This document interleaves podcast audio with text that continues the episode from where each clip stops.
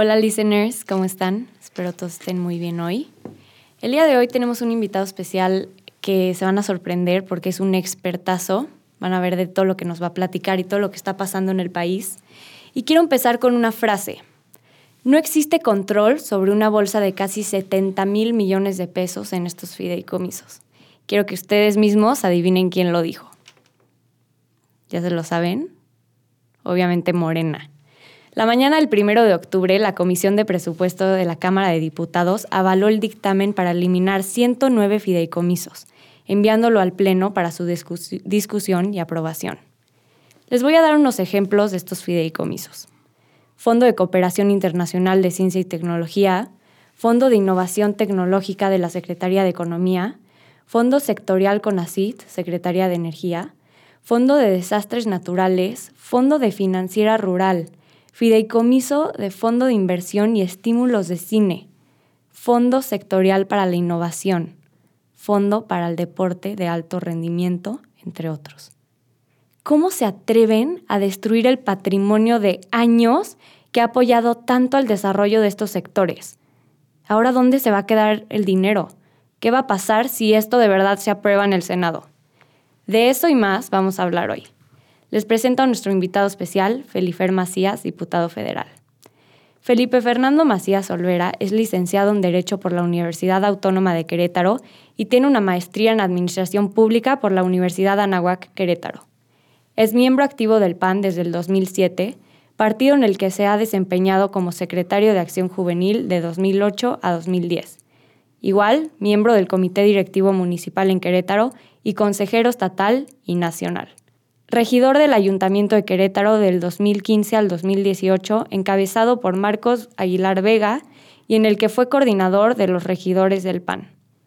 En 2018 fue candidato a la coalición por México al frente a diputado federal por el Distrito 4 de Querétaro, obteniendo el triunfo y siendo electo de la legislatura que concluirá en 2021, en la que ocupa los cargos de secretario de la Comisión de Gobernación y Población e integrante de la Comisión de Educación y de la Comisión de Seguridad Pública. Felifer, ¿cómo estás? Bienvenido al podcast. Georgie, muchísimas gracias por la invitación. De verdad, un gustazo enorme estar contigo y para platicar esos temas tan importantes para nuestro país. No, hombre, muchísimas gracias a ti, en serio el gusto es mío. Y pues sí es un tema que tenemos que hablar porque va a definir el camino de México. ¿Estás listo para empezar con las preguntas? Claro que sí. Ok. Bueno, Felifer, a ver, cuéntanos más de estos fideicomisos. ¿Cómo se componen? ¿Para qué sirven? ¿Y por qué son tan importantes para nuestro país?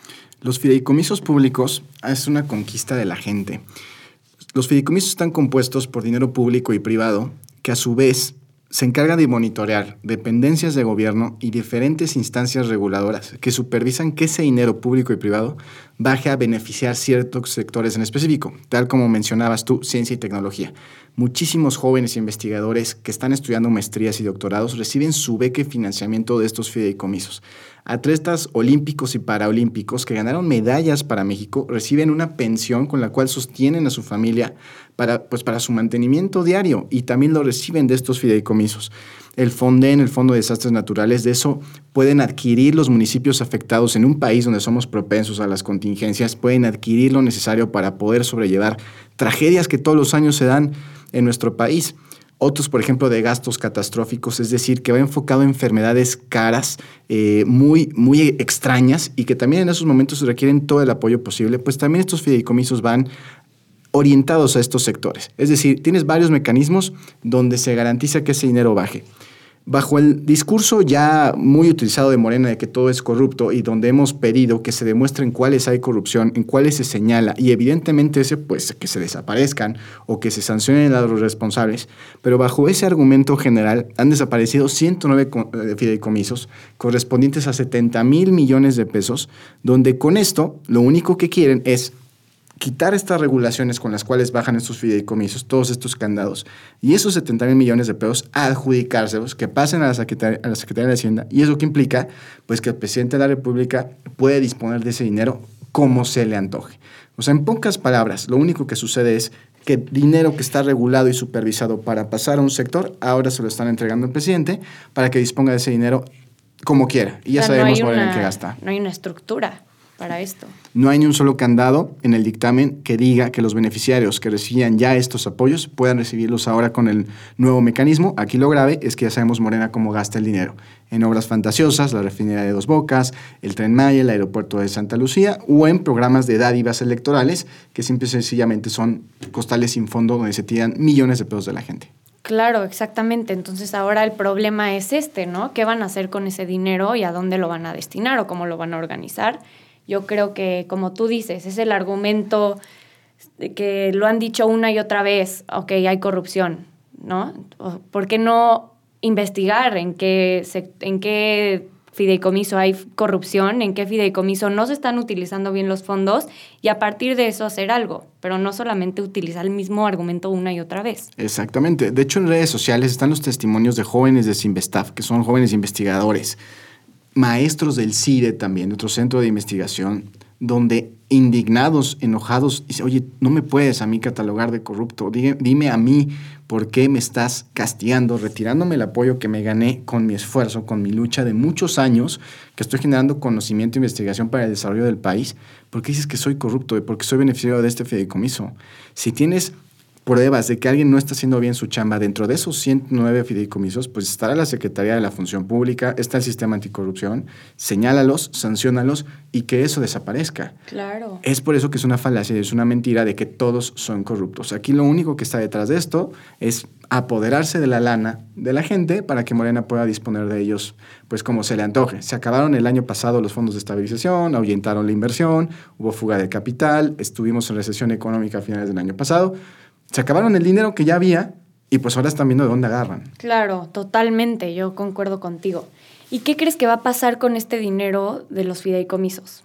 Pues lo más lamentable y lo más triste que desgraciadamente pronosticamos que va a suceder es que como ese dinero regresa a Hacienda, pues el presidente realmente va a poner a disponer de él como se le antoje. En el dictamen lo único que dicen es que debido a la pandemia, la contingencia en salud y economía, se va a disponer de este dinero.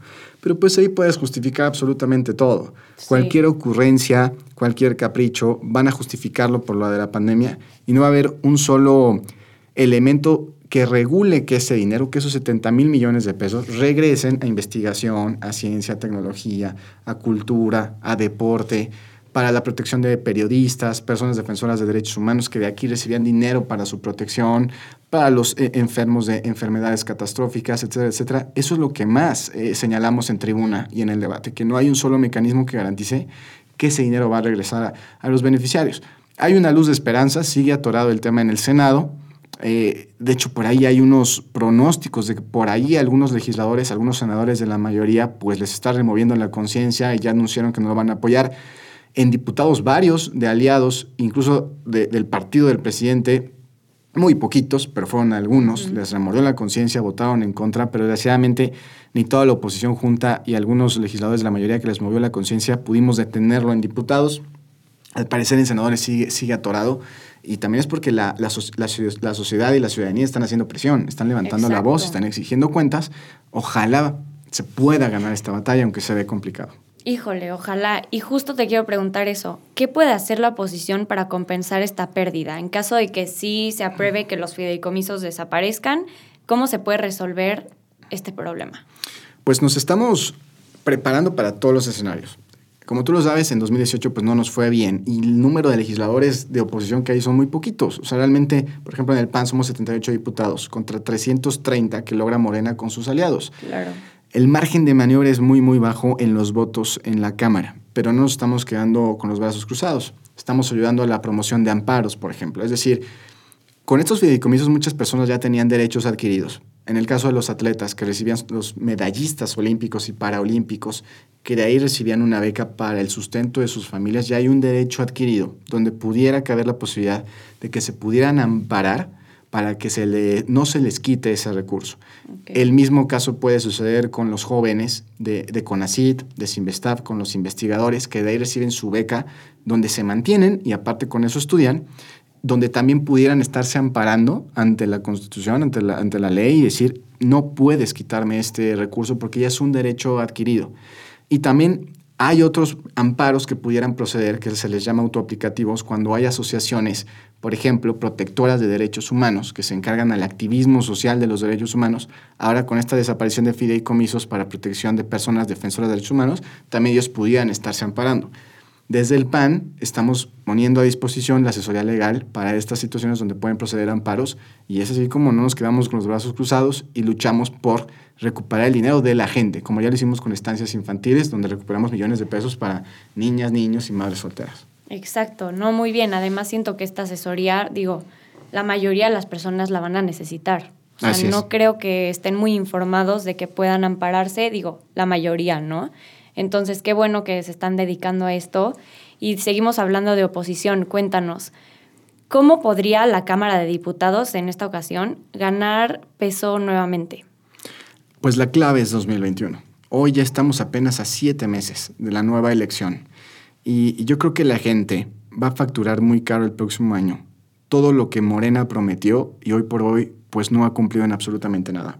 Yo a mis compañeros legisladores de Morena siempre les digo, díganme un indicador, ya no digo de mejoría, por lo menos de contención de los grandes problemas que venimos arrastrando. En todos los indicadores vamos para atrás. Y, si bien muchos de ellos agravados por la pandemia, hay que aclarar que el problema ya venía antes de la pandemia, desde el 2019, con la crisis de economía, la crisis de seguridad, que nadie dice que empezó eh, la violencia con esta administración, pero hoy estamos peor que nunca. La crisis de salud no empezó con el COVID, desde que desaparece el Seguro Popular se atasca el sistema de salud hay señalamientos de corrupción de Morena, de su gabinete, todas las semanas. No hay un solo indicador de mejoría. Yo creo que todo eso la gente lo está viendo como las consecuencias de un poder hegemónico en el Ejecutivo, en las cámaras donde tiene mayoría absoluta Morena, y está viendo el grave problema y retroceso que es cuando una persona, un partido tiene tanto poder.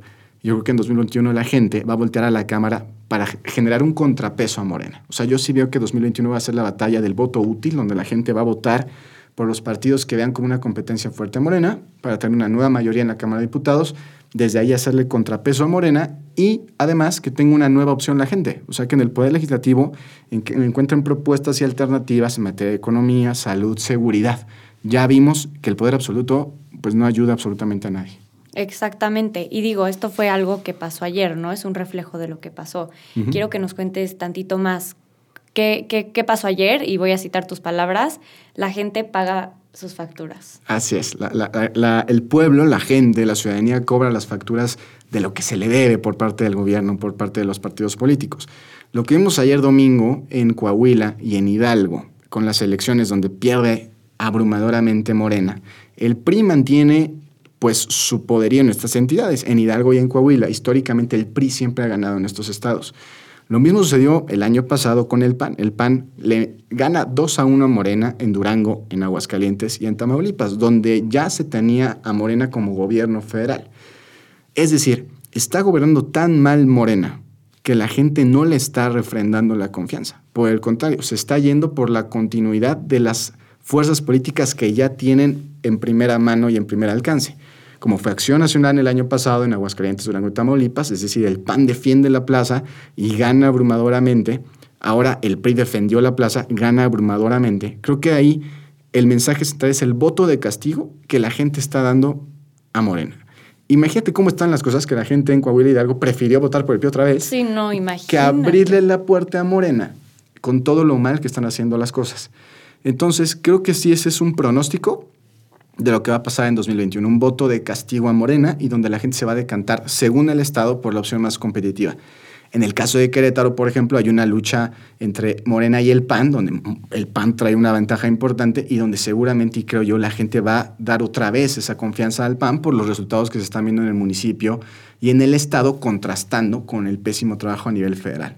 Eso es lo que yo considero. También es responsabilidad de los partidos poner buenos perfiles, buenos candidatos, buenas propuestas que también a la gente pues le llenen el ojo. Que no nada más sea un voto de castigo por Morena, sino que realmente la gente salga convencida a votar por otro partido.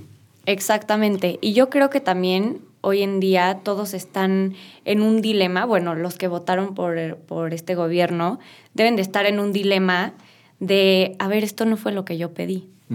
Esto no es lo que me vendieron literal lo que me vendieron, ¿no? Esto no fue lo que, lo que me endulzaron, o sea, no, el sueño ya se les está acabando, digo, se les acabó desde el día uno para mí, ¿no? Desde el aeropuerto, adiós, bueno, para mí eso fue adiós, todas las personas que votaron por, por Morena, ahora sí viene su realidad, ¿no? Entonces, a ver qué pasa con eso, yo creo que, como dices, es un castigo, o sea, es un voto de castigo, la gente ya se dio cuenta y a ver, no me estás cumpliendo, entonces, ¿qué voy a hacer? Te voy a quitar, ¿no? Totalmente. Está claro que obviamente quieren hacer lo que quieran con nuestro país y pues sí, lo que se les dé la gana. Entonces yo quiero preguntarte, ¿cómo ves el panorama actual para la oposición? O sea, simplemente para la oposición. Sé que tú dices, mencionas, 2021 es clave. Ok, pero actualmente, hoy en día, ¿cómo ves el panorama? ¿Difícil? Em, cada vez más fácil. ¿Cómo, ¿Cómo lo estás viendo? Ha sido un reto sumamente complicado. Probablemente estamos en la legislatura más difícil de la historia.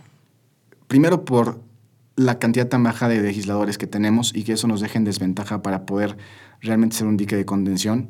También en el tema mediático, por así decirlo, competimos contra un presidente que tiene un megáfono las mañanas, que se escucha por todos lados y donde nosotros pues la lucha que damos a veces no es difundida igual, no es transmitida igual y a veces pareciera que no hay oposición, etcétera, pero las luchas las damos. Pero somos poquitos y aparte en desigualdad de circunstancias para poder manifestarnos. Y si eso le sumas también que cuando hemos querido apoyar iniciativas mejorándolas, es decir, por ejemplo, Guardia Nacional, la prisión preventiva oficiosa para que los delincuentes no puedan llevar sus procesos en libertad, cuando hemos querido nosotros mejorar las cosas y proponer cosas importantes por el beneficio del país, son totalmente bloqueadas simplemente por venir de oposición. Por ser del PAN o por ser de oposición te las bloquean. No importa lo bueno que sean, no importa lo efectivo que pueda ser incluso ayudándole al gobierno. Entonces, son tres factores que han sido complicadísimos y que hemos dado la resistencia a la lucha lo que, lo que hemos podido yo sí creo que la gente también está viendo esa lucha que estamos dando.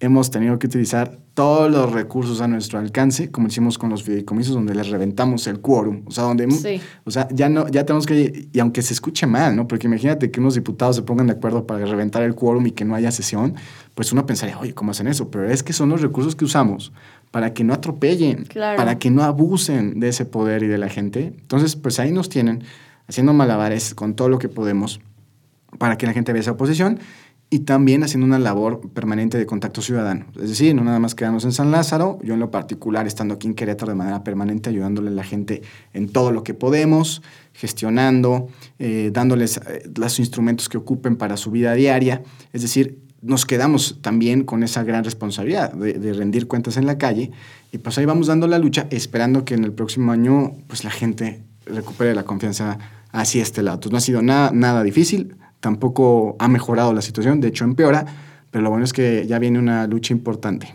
Exacto, no, muy bien, yo los he visto súper activos, digo, ahorita platicaba contigo de eso, ¿no? Súper activos en la Cámara de Diputados, en, el Senado también, veo que están con todo, entonces qué bueno, eso me da gusto porque aunque tengan que utilizar los recursos hasta el final, o sea, como nos cuentas, creo que es la única manera de que sí, que este gobierno no se quede con todo el poder, porque sí, me, a veces me pongo a pensar, o sea, ¿qué tan lejos va a llegar esto? O sea, México, digo, es muy extremista, ¿no? Pero puede llegar a ser una dictadura, puede, podemos llegar a vivir bajo, bajo una dictadura yo creo que sí, si no se recupera el poder de la oposición, ¿no? Entonces eso es súper importante, la verdad los felicito muchísimo por, por estar siempre luchando y siempre dando más. Igual creo que es importante el enlace con los ciudadanos, con la sociedad, porque no solamente es lo que la oposición tenga y sus propuestas, sino escuchar qué está pasando en, por ejemplo, en Querétaro, ¿no? Nuestra, nuestra ciudad y después llevar eso a la Cámara de Diputados o llevar eso al Senado, ¿no? Como todas las necesidades que la población tiene ahorita. Y por último, quiero preguntarte, esto siempre me ha dado mucha curiosidad, pero ¿cómo es un día normal en la Cámara de Diputados? Es, es muy padre, la verdad es que es una experiencia muy bonita. Por ejemplo, mañana martes, mañana que tenemos sesión, bueno, tenemos hoy, de hecho, aquí nos vamos a la Ciudad de México, pero por ejemplo, mañana martes arrancamos sesión a las 11 de la mañana. Pero previo al arranque de sesión, nuevamente desde los martes muy temprano y los miércoles, se dan el trabajo en comisiones. En las comisiones es donde realmente se hace el trabajo sustantivo, es decir, donde se dan las discusiones fuertes, los consensos, para que una vez que llegue al Pleno, pues ya se sepa lo que va a pasar, si se va a aprobar o no. Por ejemplo, el martes, mañana, a las 10 de la mañana arrancamos con sesión de comisión de gobernación. Ahí vamos a discutir sobre el tema de la consulta popular del PES, que eso también es un circo nada más. Eh, a las 10 de la mañana arrancamos con comisiones. A las 11 de la mañana arranca ya la sesión de pleno, donde estaremos discutiendo la ley de ingresos. Ahí se dan los debates según de lo que cada comisión haya subido al pleno. De todas las cuarenta y tantas comisiones que hay, según se vayan aprobando los dictámenes, se suben al Pleno. Entonces ya en el Pleno discutimos lo que ya pasó por comisiones, el día de mañana será ley de ingresos, se debate en lo general, después se debate según artículos que reservan, es decir, si algún artículo yo no estuve de acuerdo y ese específicamente lo encorcheto y quiero que se discuta aparte, eso se le llama una reserva y se discute también posteriormente y según el tiempo es como se pueden alargar o no las sesiones, se dan los debates y en el Inter puede haber otras sesiones de comisiones. Entonces, arrancas con comisiones entre 9 y 10 de la mañana, luego arranca sesión de pleno a las 11 y por, ahí estamos acabando regularmente 5 o 6 de la tarde. Puede ser también que en el Inter haya reuniones de trabajo en el grupo parlamentario. Por ejemplo, a veces terminan las sesiones y nos reunimos los grupos de, partidistas según el tema en específico. Si se va a discutir en la semana algún tema de seguridad, hay reuniones de los diputados que ven el tema de seguridad y a preparar las sesiones de comisiones. La verdad es que son son jornadas muy intensas, pero muy, muy padres y muy, muy bonitas. Ay, qué padre, la verdad, que estén ahí con todo, me llama muchísimo la atención. La verdad, o sea, te lo digo, te felicito por haber escalado. Yo creo que vas a seguir escalando en tu carrera política, vas a llegar muy alto. Y pues bueno, ya nos diste un panorama de lo que está pasando ahorita con los fideicomisos, que era lo más importante, de qué está haciendo la oposición. Y pues sí, o sea, para que también la, la población y sobre todo los jóvenes estén informados de lo que está pasando. Entonces, te agradezco, muchísimas gracias por estar aquí con nosotros. Y pues algo que quieras decir o concluir, yo encantada.